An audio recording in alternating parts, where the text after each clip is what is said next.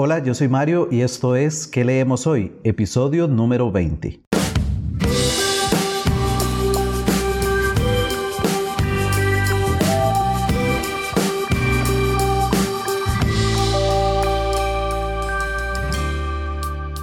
Hola nuevamente, qué alegría que estés por acá. Estás escuchando ¿Qué leemos hoy? Un podcast sobre libros y recomendaciones de lectura. Yo soy Mario Recordá que en Twitter podés encontrarme como arroba que leemos hoy CR. Ya tenemos todo listo, así que comenzamos.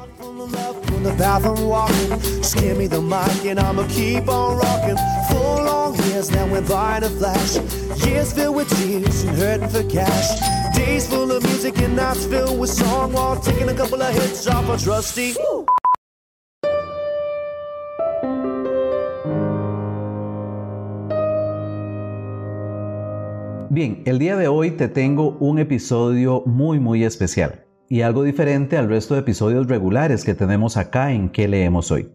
Esto porque, en primer lugar, no te voy a traer tres recomendaciones de lectura, sino que nos vamos a centrar hoy solamente en un libro. Y digo nos porque en este caso estoy acompañado. Cuento con la grata compañía de Karina. ¿Cómo estás, Cari? Hola, bien, ¿y tú? Todo bien, por dicha. Contanos quién es Cari para que quienes nos escuchan te conozcan. Bueno, soy Karina, tengo 28 años. No me dedico a nada referente a los libros ni las series, pero me forzaron a hacer este episodio. no, no me forzaron. Eh, es una experiencia diferente que vamos a tener pues Mario y yo. Mario es mi esposo. Así que es algo que nunca habíamos hecho juntos y que va a ser como un aprendizaje de todo esto porque yo no soy muy buena para hablar en público ni nada de esto, ni esto totalmente es algo diferente y nuevo para mí, pero vamos a ver qué tal. Es muy curioso porque Cari conoce muy bien el proyecto que leemos hoy. Ella prácticamente ha estado desde el inicio pero siempre detrás del micrófono. Hasta hoy solamente me costaron dos años y medio lograr convencerla de que me acompañara en un episodio. Y bien, el libro, y bueno, Cari ya mencionó un poco sobre series también, y es porque hoy vamos a, como ya les decía, vamos a, a tener un episodio un poco diferente. Vamos a hablar sobre un único libro, pero también vamos a hablar de su adaptación, en este caso a una serie de televisión. Y el libro se trata de You, Cari, contanos un poquitito, empecemos por el libro. ¿De qué trata esta novela You? Bueno, a ver, ¿cómo le resumiría yo? Eh, you es una novela acerca de, una, de un chico, un hombre en Nueva York, que mm, atiende una librería en la ciudad, que de pronto ve a una chica entrar a su librería y a uno le hace pensar que se enamora, es esta sensación del amor a primera vista, como mágico, como de película, ¿verdad? Y pues conforme uno va avanzando se va dando cuenta que las cosas tal vez no son tan idílicas ni tan de película. Entonces básicamente nos cuenta como esa relación entre Joe, que es el protagonista, y Beck, que es esa chica de la que se enamora perdidamente desde que la ve por primera vez. Y pues más o menos de eso va, así como por encimita y, y solo hablando del, inicio de la historia, ¿verdad? Perfecto. You fue escrita por Caroline Kepnes, publicada originalmente en 2014 y tiene más o menos la edición paperback 420 páginas por ahí. Antes de seguir, quiero comentarles por qué es que decidimos hablar de You y por qué fue que justamente con esta novela logré convencer a Cari de que me acompañe en el programa. Resulta que un día, no recuerdo de dónde estaba eh, llegando yo a casa, y cuando llegué, Cari, mi esposa, me dice, amor, acabo de ver una serie o el primer episodio de una serie que te podría gustar. Y yo le dije, ok, muy bien, contame de qué se trata. Y me dice, bueno, se llama You, está en Netflix, pero yo sé que te puede gustar. Y yo le dije, bueno, si vos querés, aunque ya viste el primer episodio, veámoslo juntos a ver qué tal. Y bueno, empezamos a ver el episodio lo primero que yo noté fue en los títulos de entrada que decía basado en la novela de Caroline Kepnes. Y ahí todo se fue. y ya por ahí me llamó la atención. Y pues bueno, vimos el primer episodio juntos en el cual el protagonista trabaja en una librería y hace muchas referencias durante el primer episodio al menos a libros. Y yo dije, ok, sí, me gustó. Pero, y evidentemente dije, quiero leer el libro primero. Conseguimos la novela y de hecho Cari la devoró completamente, la terminó súper rápido, yo fui el que duré más. Y llegamos al acuerdo de que íbamos a dejar en pausa la serie hasta que los dos hubiéramos terminado la novela. Y luego ya nos sentamos a ver juntos toda la temporada. Esta primera parte del episodio, y vamos a entrar un poquitito más en detalles de tanto del libro como de la serie, pero esta primera parte va a ser sin spoilers. Pues bien, entonces ya Cari nos comentó de qué trata a grandes rasgos. Como les decía, fue publicada en 2014, tiene 422 páginas. ¿Cómo qué género creerías vos que, se encasilla esta, esta novela, Cari?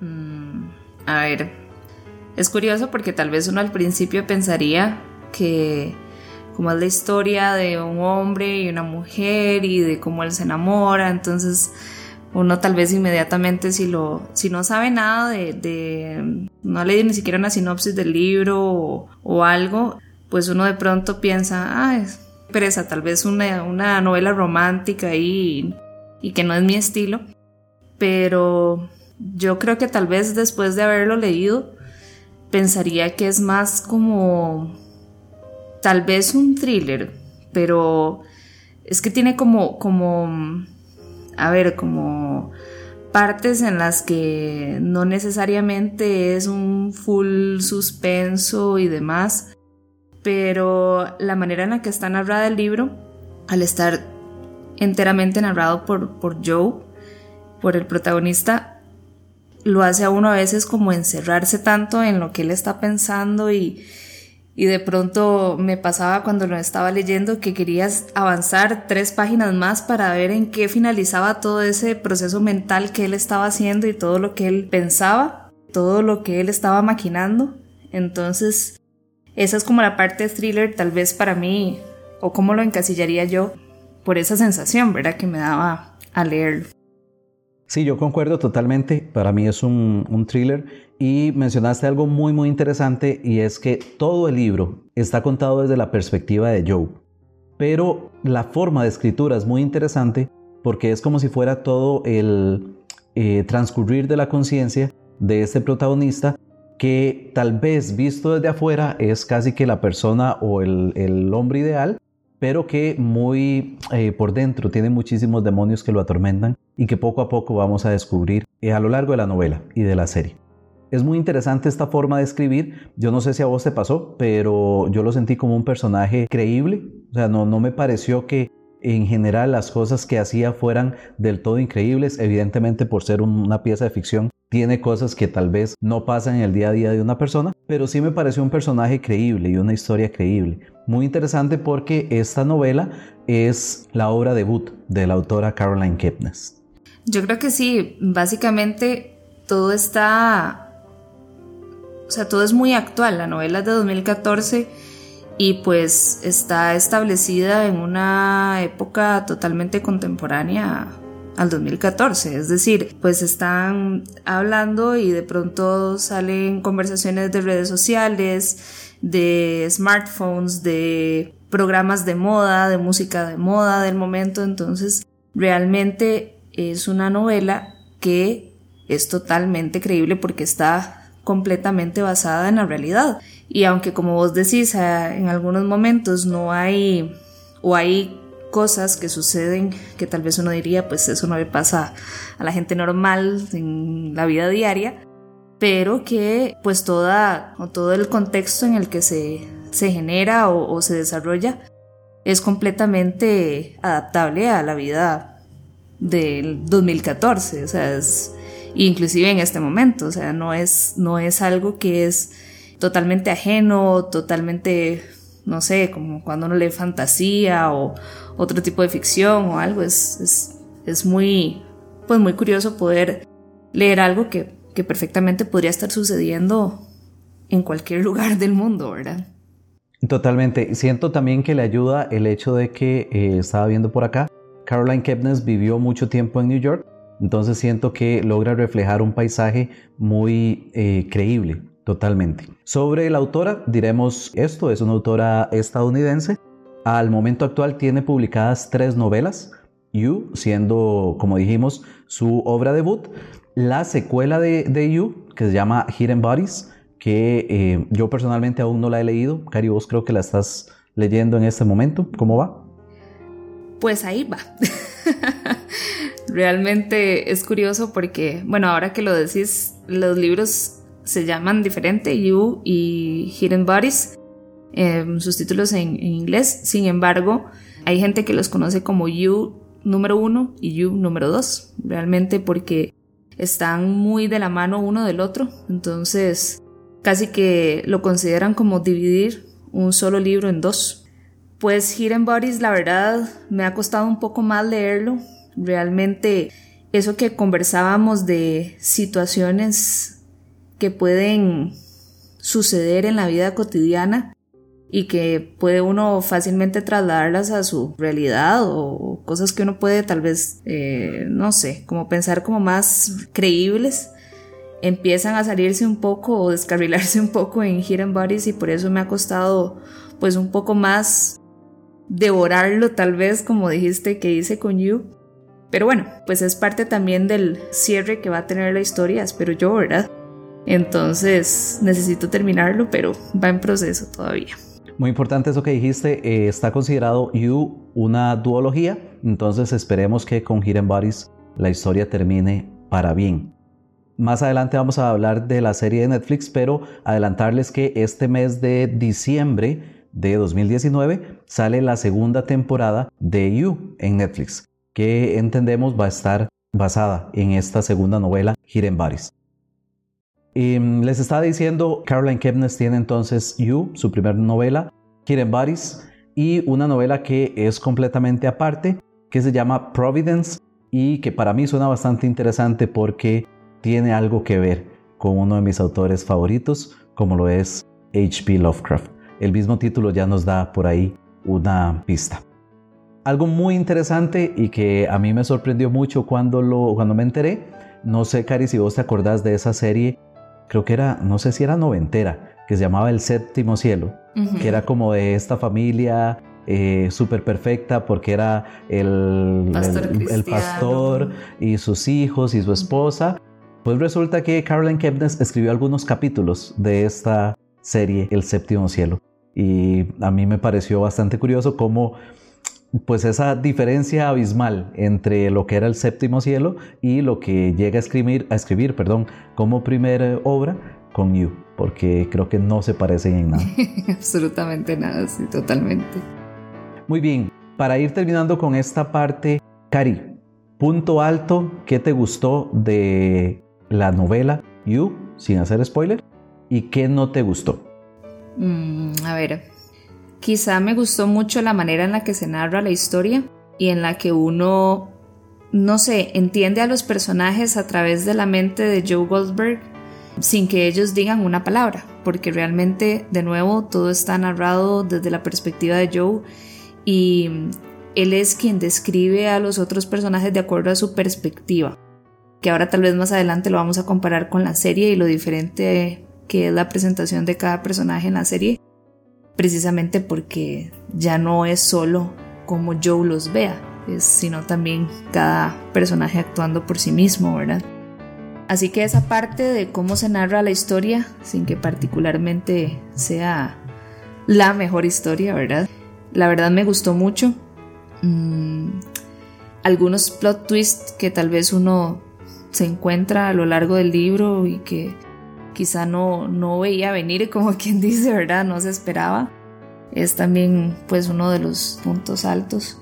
Y pues quizá algunos o algún punto bajo es precisamente, quizá ya lo, lo, tocamos un poco por ahí, que quizá hay cosas que no, uno no pensaría que sucedan pues en la vida real, ¿verdad? Entonces, eh, a veces eso lo pierde a uno de, de la historia y de esta de esa bonita experiencia de sentir que está leyendo algo en su tiempo, ¿verdad? Pero, mm, pues, en general es, es un libro que me gustó bastante y no, no, no pensaría que sus puntos bajos sean tengan más peso que los, que los altos, ¿verdad? Diríamos tal vez que en el gran esquema de las cosas, la historia en general es creíble, pero sí concuerdo en que hay algunos pasajes que como que se va un poquitito muy arriba en, en lo que uno pensaría que sea incluso posible. Como que hay pasajes que la verosimilitud sí, sí deja un poco que desear. Puntuación, del 1 al 5.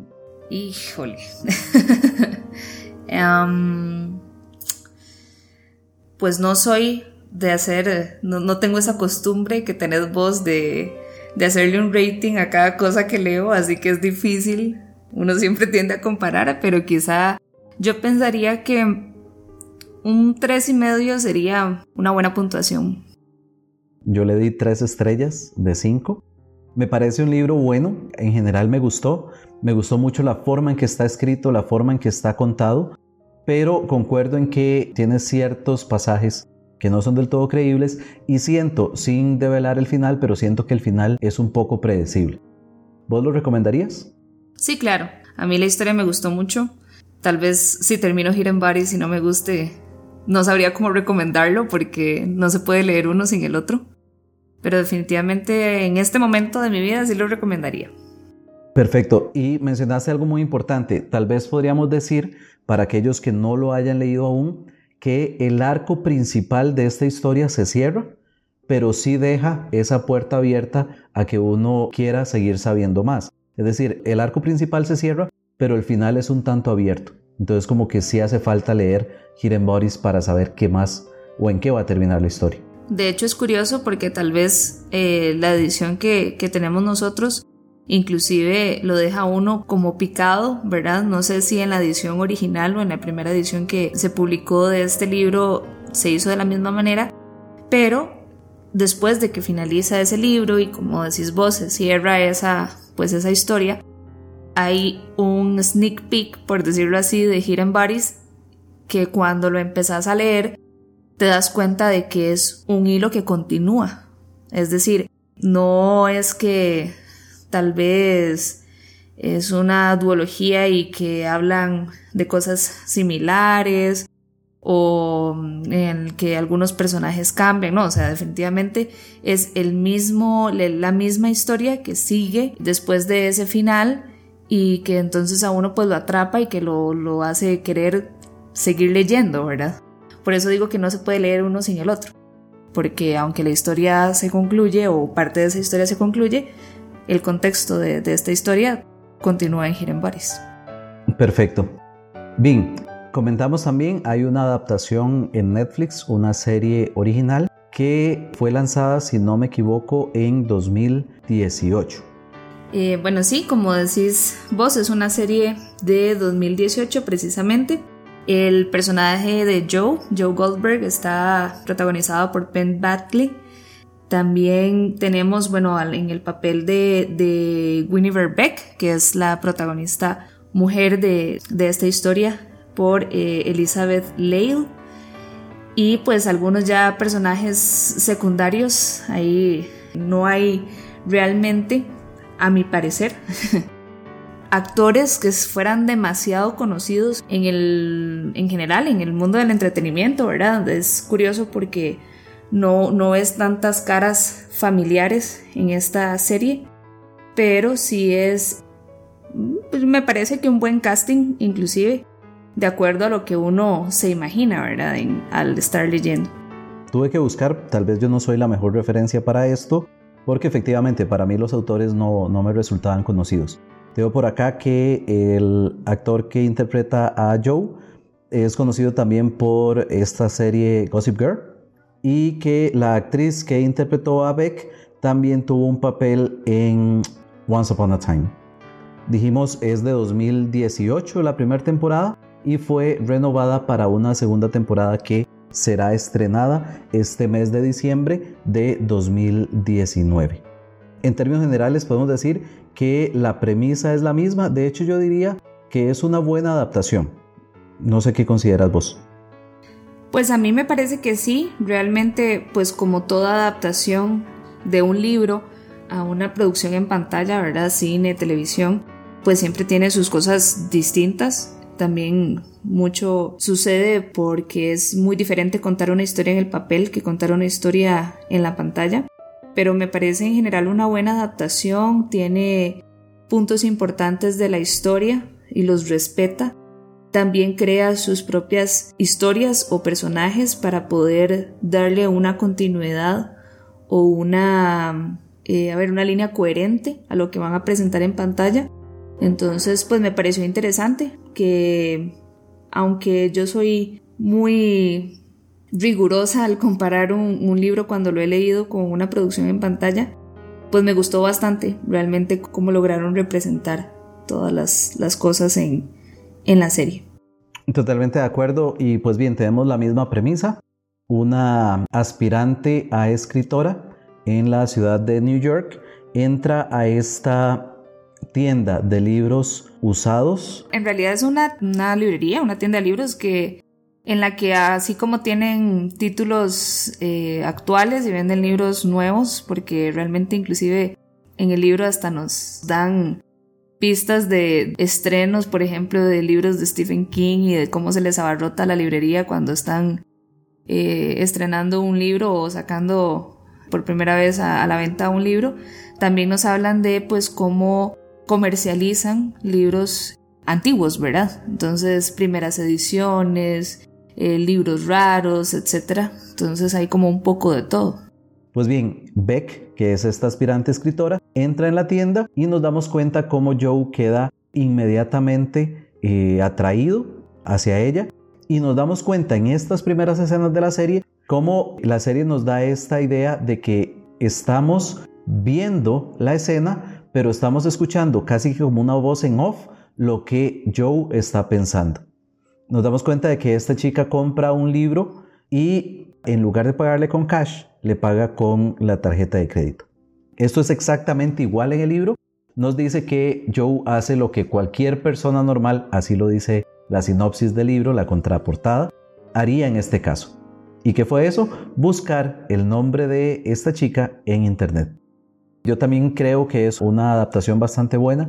Hay ciertos cambios que tal vez vamos a discutir un poquitito más en detalle ahorita, pero en general la adaptación me parece que es bastante buena. Son 10 episodios, están disponibles en Netflix y creo que son fáciles de, de ver. Tienen lo suyo, tienen estos cliffhangers al final que uno quiere seguir viéndolo.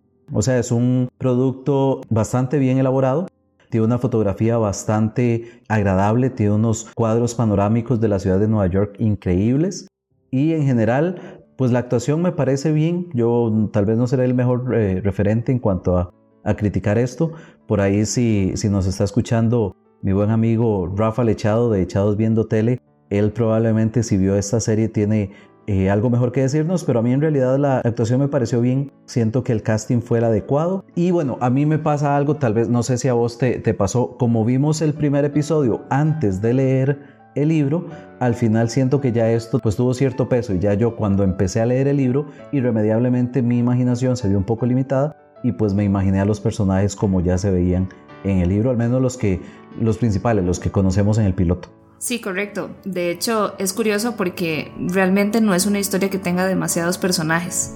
Así que es muy fácil presentarlos a todos prácticamente en el primer episodio. Entonces, cuando ya uno empieza a leer, definitivamente ya le toma esas caras a, cada personaje. Y si bien es cierto, solo habíamos visto un capítulo y tal vez eh, no habíamos interiorizado tanto las actuaciones de estos actores, ya uno los traslada completamente a su imaginación cuando está desarrollando la historia, ¿verdad? Cuando está leyendo este, esta novela. Entonces sí, fue bastante curioso ya que uno empiece a leer y ya le tenga una cara a Beck y a Joe, a Peach, a Lynn, a, todos los personajes que, que, realmente, prácticamente todos los personajes de esa historia, porque de nuevo es, es, un, es un libro que tiene muy pocos personajes en esta primera entrega. ¿Recomendarías entonces la serie, independientemente del libro? Sí, claro, claro, claro. Sí, la, yo soy más pro series que, que otra cosa, así que realmente también es una, serie bastante entretenida, así que la recomendaría completamente también. ¿Se gana o se pierde al haber leído antes el material original? Mm, no lo sé. Yo siento que es algo que siempre ha sido difícil para mí de, determinar si gano o pierdo cuando leo primero el, el material original. Yo creo que siempre es bonito ver adaptado algo que quizá uno tiene únicamente en su imaginación, pero es que a veces uno, de nuevo, por esta necesidad de compararlo todo, ¿verdad? A veces uno quisiera ver cosas que desarrollan o que dicen en el libro, diálogos, escenarios, etcétera, que pues a veces es difícil que representen en la puesta en pantalla, ¿verdad? Así que no, no sabría cómo responderte a eso, la verdad. Siempre he tenido esa, no sé, pues esa espinita de si realmente es una buena idea leer primero o ver primero, ¿verdad? La adaptación. Entonces, creo que me reservo esa respuesta. Muy bien, creo que tal vez podríamos decir que es un producto en sí mismo, la serie. Es decir, una persona que no conozca en absoluto el libro no se va a perder, digamos, ningún detalle. No es como que hace falta conocer del libro para entender alguna escena específica. Creo que en realidad la serie como producto por sí mismo logra desarrollarse, logra dar al espectador todo lo necesario para entenderlo de principio a fin. Sí, totalmente. Como dije al inicio, realmente la serie tiene personajes nuevos y mecanismos para poder narrar la historia en la pantalla que pues se agradecen y que inclusive la hacen coherente y sin que queden como, como cabos sueltos en los que uno no pueda o que no entienda realmente el, el contexto de la, de la serie sin haber leído el libro, ¿verdad? O sea, en sí mismo es una historia y que se puede entender perfectamente y, que también de nuevo comparte todos esos puntos importantes que se mencionan en el libro. Por lo tanto, pues, pues uno puede verla sin haber leído y, sin ningún problema. O no va a perder tal vez eh, la esencia de lo que quiere transmitir Caroline Kepnes a través de su novela, ¿verdad? Que pues también yo creo que juega un punto importante el hecho de que ella esté, sea parte de la producción de, de la serie, ¿verdad? Como siempre. Totalmente. Y pues bueno, esta es la recomendación que traíamos para este día, You, de Caroline Kepnes, la novela, y You, la serie de Netflix. No es que hayamos terminado, es que a partir de ahora vamos a conversar un poquitito más en detalle y podrían haber unos cuantos spoilers. No sé hasta qué punto, porque a partir de aquí ya no tenemos ningún guion, solo vamos a conversar un poquitito sobre la serie, sobre las diferencias y vamos a meternos un poquitito más en la trama. Entonces, si vos sos de los que no te gusta ningún spoiler, este es un buen momento para, para parar el episodio y volver a él cuando ya hayas visto la serie y hayas leído el libro. Pero si no te molestan alguno que otro spoiler, entonces bienvenido a quedarte. Muchísimas gracias por haber llegado hasta acá. Yo soy Mario. Yo soy Karina. Y nos escuchamos en la próxima. Y bueno, ahora que ya dijimos que a partir de acá hay spoilers, los que se hayan quedado, muchas gracias por seguir con nosotros. Vamos a conversar un poquito más sobre la serie, sobre el libro, vamos a conversar un poquitito sobre las principales diferencias y también me gustaría que nos metamos un poquitito en cierta polémica que hubo por ahí con la serie porque se eh, habló de que muestra una visión idealizada o romantizada de un problema muy real en esta época de redes sociales, en esta época donde la privacidad a veces se nos escapa de las manos y es la figura de, un, de una persona que conoceríamos como un stalker, como una persona, ¿cómo diríamos? Un acosador. Sí, básicamente es curioso pues toda la, problemática o, o, la discusión que trae a colación esta, esta serie, puesto que presenta, a ver, lo voy a comparar así como como muy, muy fuerte tal vez, como cuando salieron los libros de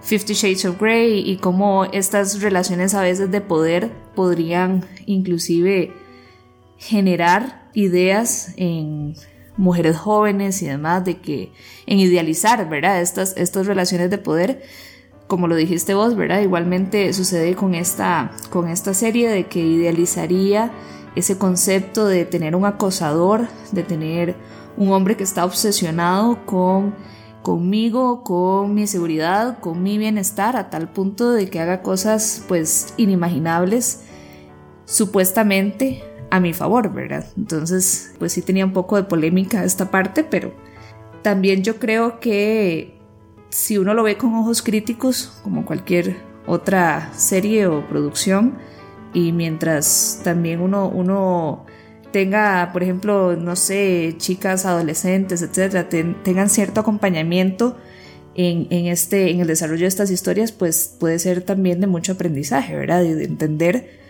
los peligros a los que uno se puede exponer, tal y como los presenta la serie. Sí, tal vez vamos a no, no, sé si lo mencionamos al inicio, esto es un elemento muy importante de la serie, pero podría cambiar la percepción para una persona que quiera o no adentrarse a, la historia. Joe, en una palabra sencilla, es un acosador.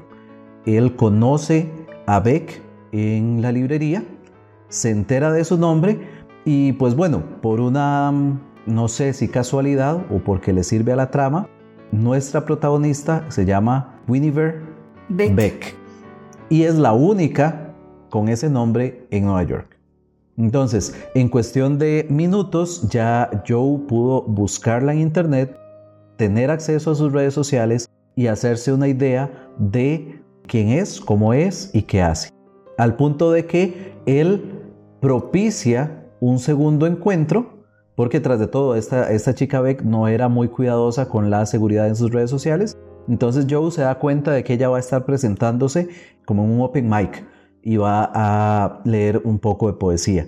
Y él propicia el segundo encuentro, es decir, a partir de este encuentro que fue totalmente casual, cuando ella entra a la librería, Joe se obsesiona de tal forma que empieza a propiciar momentos en donde pueda encontrarla nuevamente. Porque estamos hablando de Nueva York, una ciudad de no sé cuántos millones de personas, donde es muy raro que dos personas que no se conozcan se vuelvan a cruzar, a no ser que vivan en el mismo vecindario pero Joe se encarga de empezar a cruzarse con Beck y de lograr llegar a tener un espacio en su vida. Y de precisamente eh, hacerlo de manera en la que ella crea que es el destino, ¿verdad? Y esta idea romántica de que si me estoy topando con este hombre y, él me está ayudando y, y, de pronto me salva como ese príncipe azul que quiero en mi vida, entonces todo está bien, ¿verdad? No, no hay nada sospechoso en ello. Entonces también pues eso es un, poco de lo, que, de lo que es curioso de, de, la historia, ¿verdad? Y de la relación entre ellos dos. Ahora, Cari, ¿crees vos que la serie peca en este sentido y pinta a Joe de una manera más idílica, digamos que idealiza un poco esa obsesión? ¿O sentís vos que en realidad está bien representada en pantalla? De la manera en la que se narra la historia, no hay manera en la que Joe no se pueda, entre comillas, idealizar. ¿Por qué? Porque nosotros no vamos a hablar mal de nosotros mismos. O sea, para mí si la historia la está contando Joe, él no va a decir que lo que él está haciendo está mal. Me explico. Quizás si nosotros tuviéramos una narración, porque sea como sea, aunque la adaptación en pantalla pues también tiene a los personajes hablando por sí mismos y demás, pues la gran mayoría de la trama está narrada también por Joe. Entonces yo creo que tanto en la novela como en la serie, Realmente es imposible que no se presente a Joe como una persona cuyo fin justifica los medios porque él está, o sea, estamos entendiendo la historia a través de sus ojos. Si tal vez fuera, no sé, un narrador omnipresente que ve todo desde afuera y tenemos la perspectiva de todos, pues quizá ahí veríamos o lo veríamos como el villano de la historia pero yo creo que es muy difícil tener esa idea si estamos viéndolo todo desde su perspectiva y de cómo él justifica todo lo que hace. Siento que, que acá me voy a permitir diferir un poquitito, ya que hay una diferencia que es bastante importante. En la novela, todo lo que nosotros obtenemos es desde la perspectiva de Joe. Todo, absolutamente todo. En la serie evidentemente vemos protagonistas, perdón, vemos personajes que no son Joe interactuar entre sí y por tanto la misma cámara es, digamos, este narrador que está fuera de Joe y que nos cuenta también muchísimas cosas. Entonces, aunque yo no considero que la serie presente a Joe de manera idealizada, porque de hecho con, con ciertas indicaciones incluso musicales, con ciertas elecciones que se hacen por ahí, nos damos cuenta cómo Joe en realidad es un personaje enfermo, siento que la serie lo trata un poco más suavemente, especialmente por ejemplo con el personaje de Paco, que me interesa mucho y ya lo vamos a, mencionar, Pero más bien la novela, justamente por ser un flujo de conciencia de Joe, que tiene estos rasgos definitivamente eh, sociópatas, él no se mide. Él no se mide y más bien cuenta incluso cosas que una persona, digamos, cuerda, no las contaría como tal. Por ejemplo, y pues acá es donde entra un poquitito que dijimos que van a haber ciertos spoilers.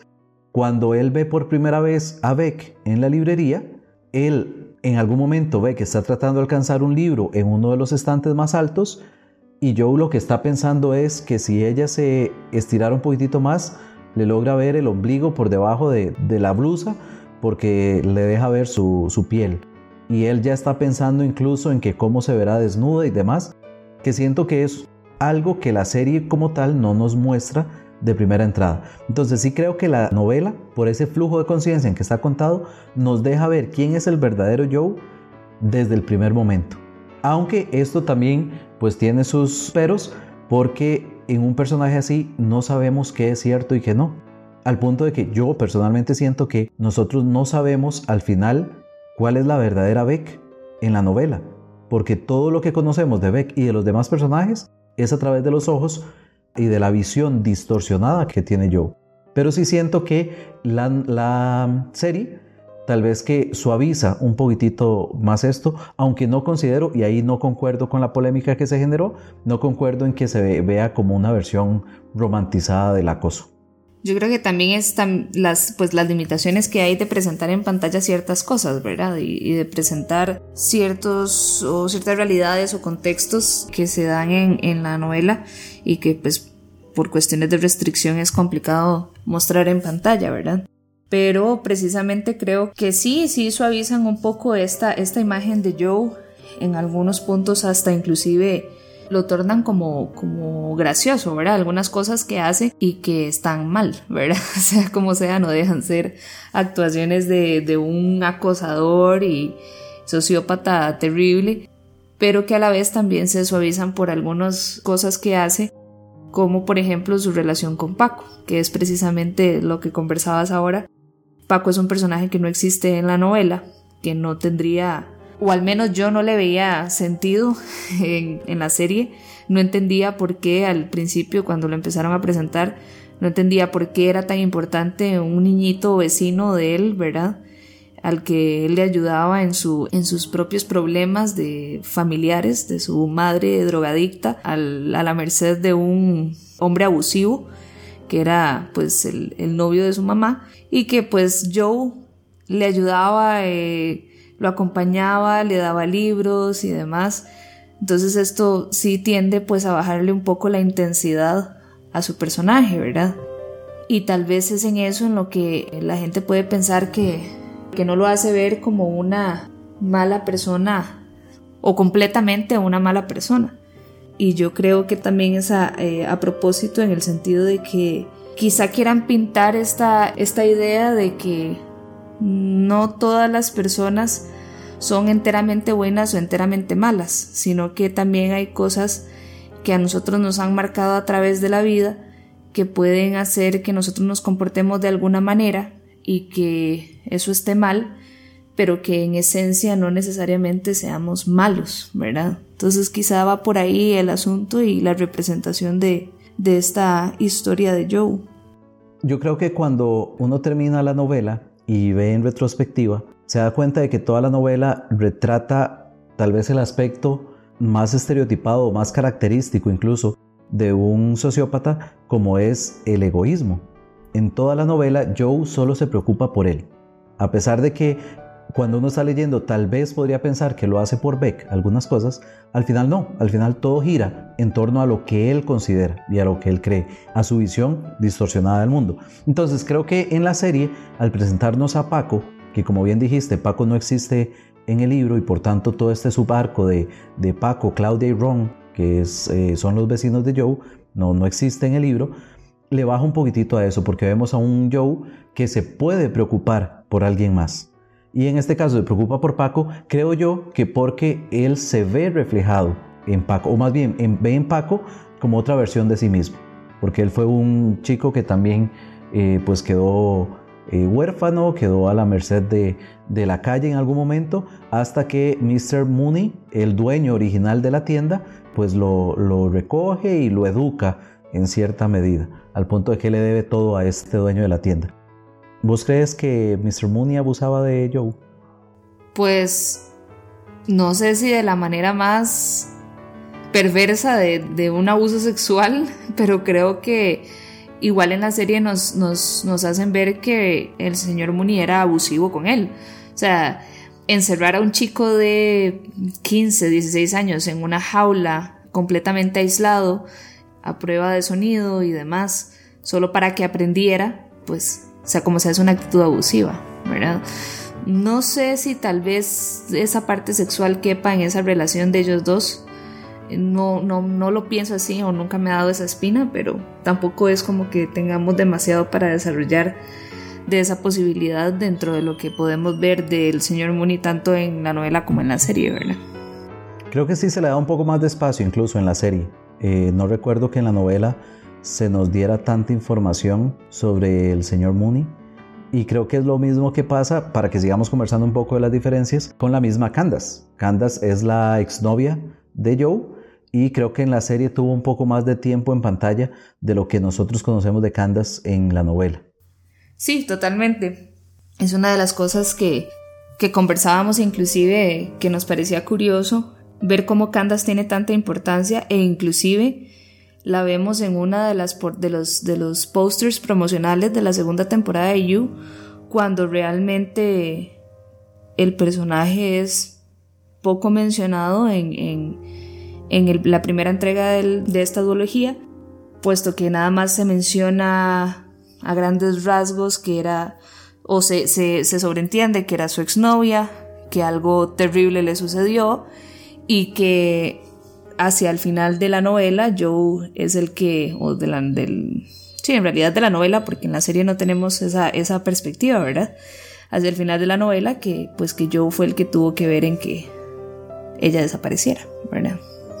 Y esta es otra diferencia eh, con respecto al libro, porque en la serie vemos como Joe tiene ciertas alucinaciones en donde ve a Candace muy presente, digamos que en el momento casi en que él toca fondo en su relación con Beck, pero en el libro esto no, no pasa.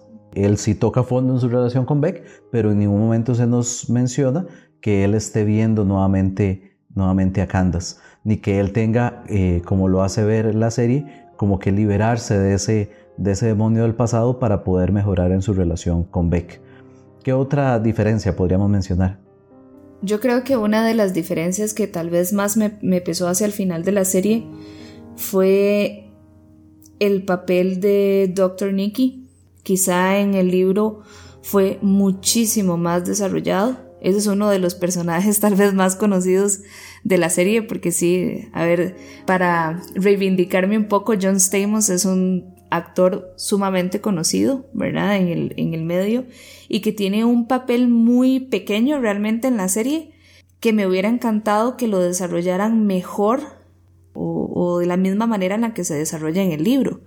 Dr. Nicky es este terapista, eh, psicólogo que al que acude Beck en un momento de desesperación en el que necesita desahogarse, del cual Joe empieza a sospechar para que se dé cuenta que a fin de cuentas no, Beck lo buscó a él enteramente por una cuestión de, de ayuda profesional y él se la estaba brindando y en el momento en el que Joe se da cuenta de eso dice pues yo también ocupo ayuda, yo también me siento bien con él y yo también quiero pues descargar mucho de, de lo que estoy sintiendo y todo con él, pues me parece una buena persona.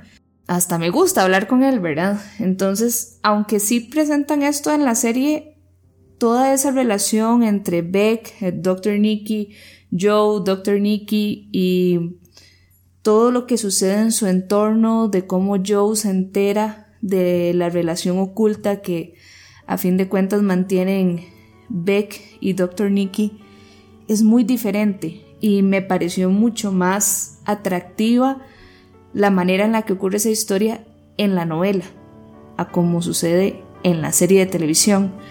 Y creo que pudieron haberlo explotado mucho más. Pero realmente me pareció que fue como muy muy a la carrera, ¿verdad? Como que esa parte de la historia fue muy muy rápido como la quisieron desarrollar, entonces no les dio tiempo de darle todo el sentido que tenía, ¿verdad?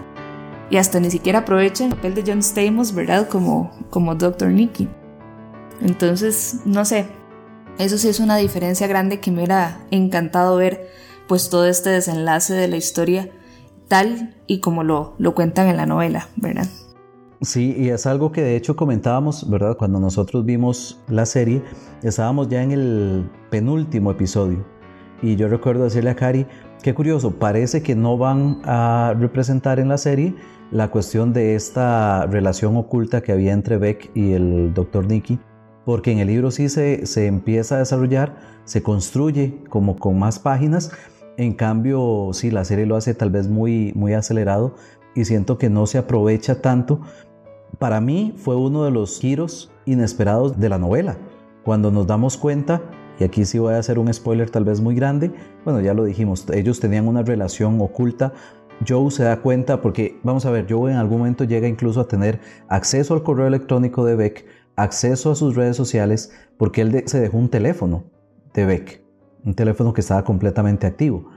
Y para mí fue una sorpresa en la novela cuando nos damos cuenta de que Beck tiene otro correo electrónico, tiene otro computador incluso, y que Joe no conoce. Por tanto, es, un, es una faceta totalmente a oscuras para Joe sobre lo que está pasando. Luego nos daremos cuenta de que efectivamente él, perdón, Beck estaba en una relación con el doctor Nicky. Y sí, siento que en la serie no se aprovechó tal vez todo ese subarco Siento que en este punto se le dio mucha importancia al arco de Paco y su problema, Claudia, con eh, la mamá, con el problema de drogas, y se eh, le dio mucha importancia a estas visiones que estaba teniendo Joe de, de Candace. El punto que en algún momento yo dije, sí, no van a representar el punto clave del Dr. Nicky, pero al final fue que en cuestión de un tercio, tal vez el tercer acto del, del penúltimo episodio, y fue algo muy, muy rápido. Sí, correcto, es algo muy rápido y que a fin de cuentas es lo que ocasiona el desenlace de la historia. Entonces, que lo hayan hecho tan atropellado para mí fue un poco, sí, pues no tan bueno, no tan de buen gusto, ¿verdad? Que atropellaran tanto el, punto clave del, del desenlace de la historia, ¿verdad?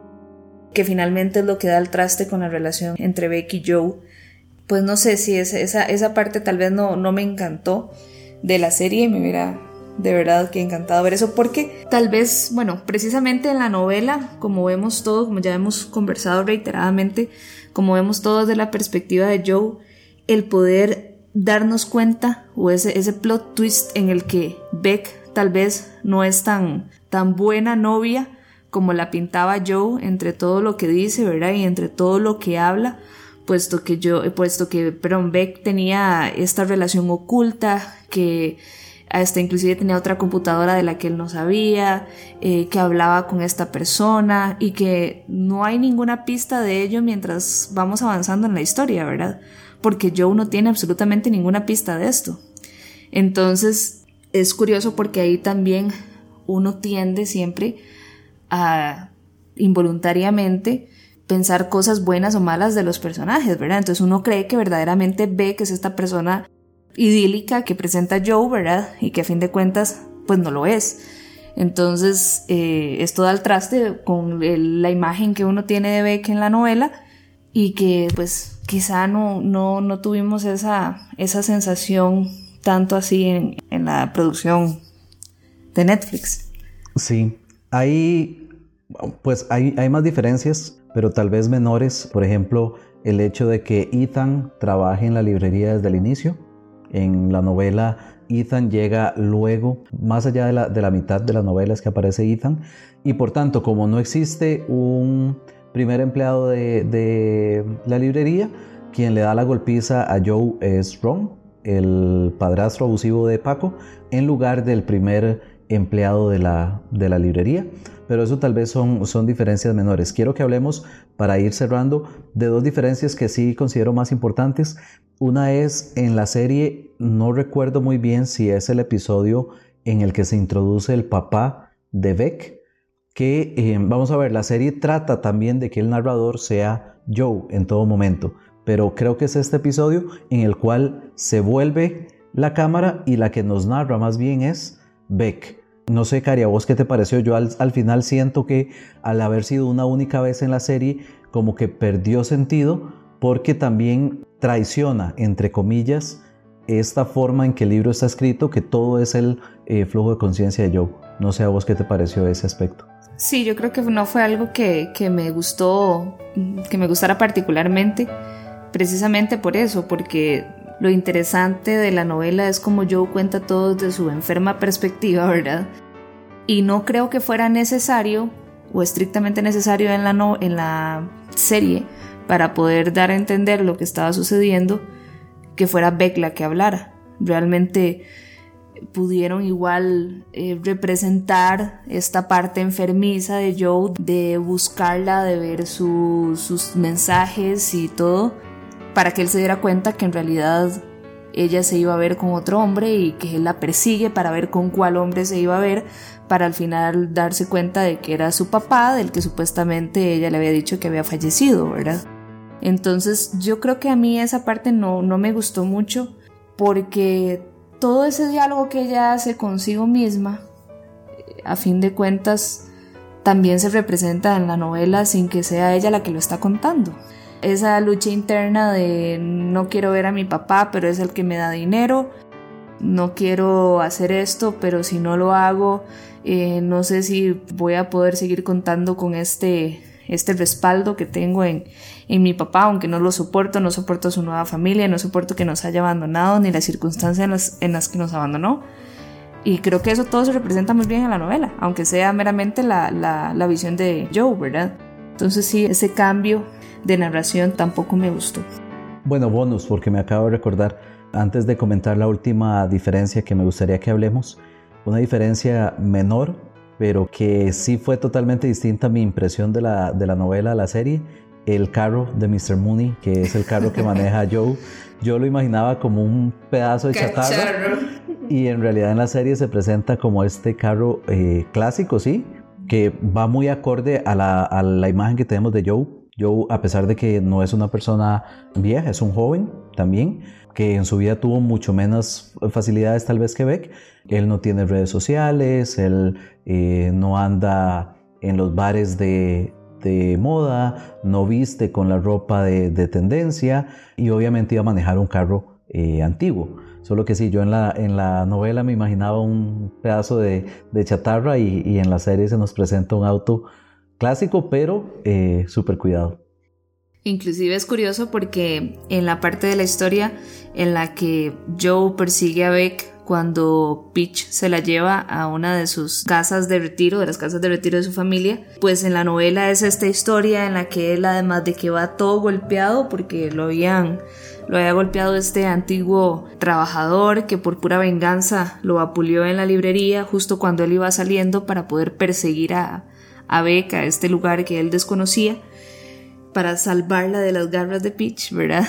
Este presentan esta historia en la que él va en el carro y como va tan golpeado no ve, choca y después no tiene cómo con el carro hecho una desgracia, ¿verdad? Y que un carro viejo que funciona mal y demás, este, tiene que ver cómo llega a su punto final, ¿verdad? Y ahí no, o sea, ahí él llega, medio choca contra algo, echa para atrás y el carro está en todas, ¿verdad? Porque es un carro en perfectas condiciones, entonces uno se queda como pensando, es una diferencia pequeña, pero que a uno, no sé, como que le genera esa sensación de... Es como si fuera un hombre de dinero que tiene su carro de clásico y en perfectas condiciones, ¿verdad? Y no lo es, aunque no, no fuera de él ni siquiera, que igual es del señor Mooney y que ahí también yo creo que en la novela lo presentan como si fuera su carro, ¿verdad? Como que mm, él tiene a disposición 24/7 el, el vehículo y no presentan esta parte en la que él tiene que pedir el vehículo, que tiene que ir a la casa del señor Mooney, explicarle que va a hacer X o Y cosa para que le preste el carro y demás, ¿verdad? Es como si el carro fuera de él. Entonces Joe tiene un carro para ir y venir y llevar cuerpos y, y, transportar cosas como, como si fuera de él, ¿verdad? Sí, es cierto. Para ir cerrando, la última diferencia que quiero comentar, la forma en que Beck se da cuenta de que Joe no es el novio perfecto que ella creía, es, es totalmente diferente entre, entre el libro y entre la serie. Pues para mí, inclusive en la novela, creo que pudieron haberlo desarrollado diferente. Siento que Carolyn Kepnes utilizó un recurso en la novela, pues es esta pared que Joe destruyó en un ataque de ira y en esa pared había, digamos, como un espacio en el que él metía sus pequeños tesoros, ¿verdad? Eh, ropa interior de Beck, la gorra de, que había robado del, depósito de, Benji, de este novio de Beck al que asesinó. Los correos impresos de, Beck. Correcto. Poesía. Teléfono de Beck que había logrado recuperar cuando, cuando la salvó en el, en el subway pues todas esas cosas que estaban en, eh, que tenía él como guardados como sus pequeños tesoros estaban en esta pared y a mí tampoco me encantó realmente en la novela cómo ella logra quitar el, no sé si era un tapiz o una, una pieza de tela o lo que sea que tapaba para poder tener acceso a todo esto, ¿verdad? O sea, a uno, a uno le presentan a Joe en toda la novela como un ser humano sumamente cuidadoso y obsesivo con eh, limpiar o no dejar rastros. Entonces es tan sin gracia, por decirlo así, que ella se entere simplemente por correr algo y ver lo que estaba dentro que ya darse toda la idea de que de la mala persona que es Joe, ¿verdad? O de todo lo malo que ha hecho. Y en la serie fue igual de sin gracia para mí. Realmente que sea Paco el que le diga que no le había devuelto un libro a Joe porque se le había olvidado que lo había guardado en su lugar secreto, arriba del baño. Y que ella le diga, ¿cómo? ¿Arriba del baño? Sí, arriba del baño, donde uno guarda todas sus cosas secretas. Y ella vaya al baño y descubra que Joe tiene todas sus cosas secretas en el baño. Uno pensaría que por esta misma relación que tienen Paco y Joe y esto que mencionabas anteriormente de cómo Joe logra verse quizá en Paco sería muy, muy posible o muy probable que Joe le diga a Paco cómo esconder sus cosas y que lo haga infantilmente, sin ver más adelante, o sin pensar en que Paco tal vez algún día podía meterse al baño de él y ver lo que había en su baño, le dice cómo hacerlo, ¿verdad? Entonces, pues uno podría creer eso, que sí, que, que, que se lo diga así sin más y que lo haga con buenas intenciones para que Paco tuviera un escondite. Pero es tan sin gracia también la manera en la que Beck se da cuenta de que pues tiene un escondite con miles de tesoros terroríficos, ¿verdad? Eh, no sé, es una, es una diferencia importante. Bueno, es una diferencia entre, entre la novela y la serie, pero que yo te digo, personalmente no me gustó ni en la novela y mucho menos en la serie. Yo siento que en la novela pasa también que ya Beck tenía como un, un precedente. Cuando ella con el doctor Nicky llegan a la conclusión de que el novio de Beck la está espiando, y es por eso que el doctor Nicky le da la nueva computadora y es por eso que Beck crea un nuevo correo electrónico, ella ya tiene, digamos, esta sospecha de que pueda haber algo no tan bien con, con Joe. Y por eso ella llega al final, sí, no, no, me parece lo más, la forma, mm, la mejor forma en cómo se nos cuenta o en cómo Caroline Kepnes desarrolla esa parte, pero ya al menos Beck tenía una, una idea de por qué podría encontrarse algo con, de Joe que ella no, no, no conocía. En cambio en la serie ella va completamente a ciegas. Por la forma en que pasa lo del Dr. Nicky, lo único que Beck sabe es que Joe en algunos momentos la sigue físicamente. Es decir, que ella va caminando y Joe anda por ahí también detrás de ella.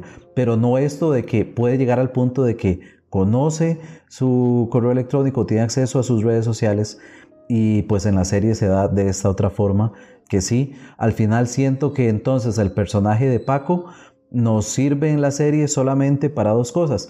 Uno, para bajarle un poquitito la, la, condición sociopática a Joe, mostrando lo que él puede sentir empatía por otro ser humano.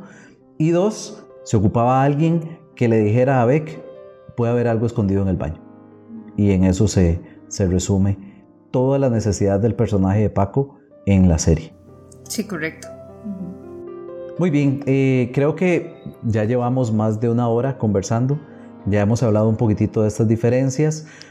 Creo que no nos queda más de que volver a recomendar la novela, la serie. son dos productos que se disfrutan completamente. Y este, pues nada, Cari, agradecerte. ¿Qué te pareció? No, muchas gracias a vos. En realidad, cuando me hiciste la propuesta fue pues un poco complicado para mí porque no soy buena para, para estas cosas, ¿verdad? Y mucho menos no tengo, no me siento en la autoridad de hablar de ni de libros, ni de series, ni de nada. No soy experta en ninguno de estos temas, pero... Somos dos. pero básicamente es pues algo de las muchas cosas que disfrutamos juntos, entonces es bonito tal vez trasladarlo y a, estas, a esta conversación, ¿verdad? Eh, de cómo tenemos perspectivas de, de lo que vemos o de lo que leemos y de lo que vimos juntos, ¿verdad? Entonces, muchas gracias a vos por la invitación. No, yo encantado de que estés acá. Que leemos hoy siempre tiene las puertas abiertas para cuando vos quieras acompañarme y que no solo tengas que escucharme grabar. Los fines de semana encerrado en la oficina. Exactamente, sino que puedas también acompañarme. A vos que estás escuchando, muchísimas gracias por haber llegado hasta acá. Si ya leíste You, si ya viste la serie, contanos qué te pareció, contanos si estás de acuerdo con algo de lo que hemos mencionado y si no también nos encantaría tener una tercera perspectiva de todo lo que hemos hablado. ¿Qué leemos hoy? Es producido por quien les habla, Mario Chacón. En la música introductoria, la genial canción Beloved del cantautor japonés Chris Rock y la música de fondo original de Kevin MacLeod. Muchísimas gracias por estar acá. Recordad que si te gustó este episodio, podés compartirlo en redes sociales, compartirlo con tus amigos para que cada vez seamos más los que disfrutemos juntos de buenos libros y en este caso también de buenas series. Muchísimas gracias, Cari, de nuevo por estar acá. Gracias a vos. Y nos despedimos, deseándote como siempre que tengas una muy provechosa lectura. Bye bye.